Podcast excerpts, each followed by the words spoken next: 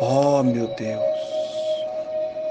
meu Pai, e ainda neste momento de oração, que eu me coloco diante de Ti, é para pedir também em favor da vida do Teu servo, em favor da vida do Teu filho. Visita o meu irmão, meu Pai, é o Teu filho. Ele tem acreditado no Senhor eu estou com Ele nesta jornada, estou com Ele nesta caminhada, estou com Ele nesta batalha, meu Deus. Ó oh, meu Senhor, Deus da minha vida, eu preciso da tua resposta. Responda a Ele, meu Deus, ajuda Ele na saúde, na vida profissional, na vida física, financeira e sentimental, em todas as áreas, principalmente espiritual. Meu Pai, abençoa ele, pois ele acredita em Ti. Ele crê nas Tuas promessas, sim. Então, prospera a cada dia e livra do acidente, livra do espírito da perseguição, do prejuízo. Abençoa, meu Deus, cada passo por onde ele for, pois é somente o Senhor que tem o poder para para livrar, para curar, para libertar. Somente o Senhor tem o poder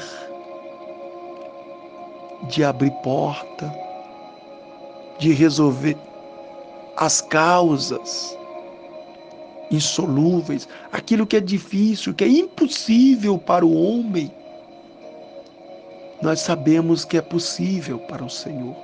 Então, é por esta e outras razões que nós nós olhamos para o Senhor, é que eu clamo pelo Senhor, porque eu sei que é o Senhor que cuida da nossa vida, da nossa casa, da nossa família. Guarda-nos, ser conosco, meu Pai.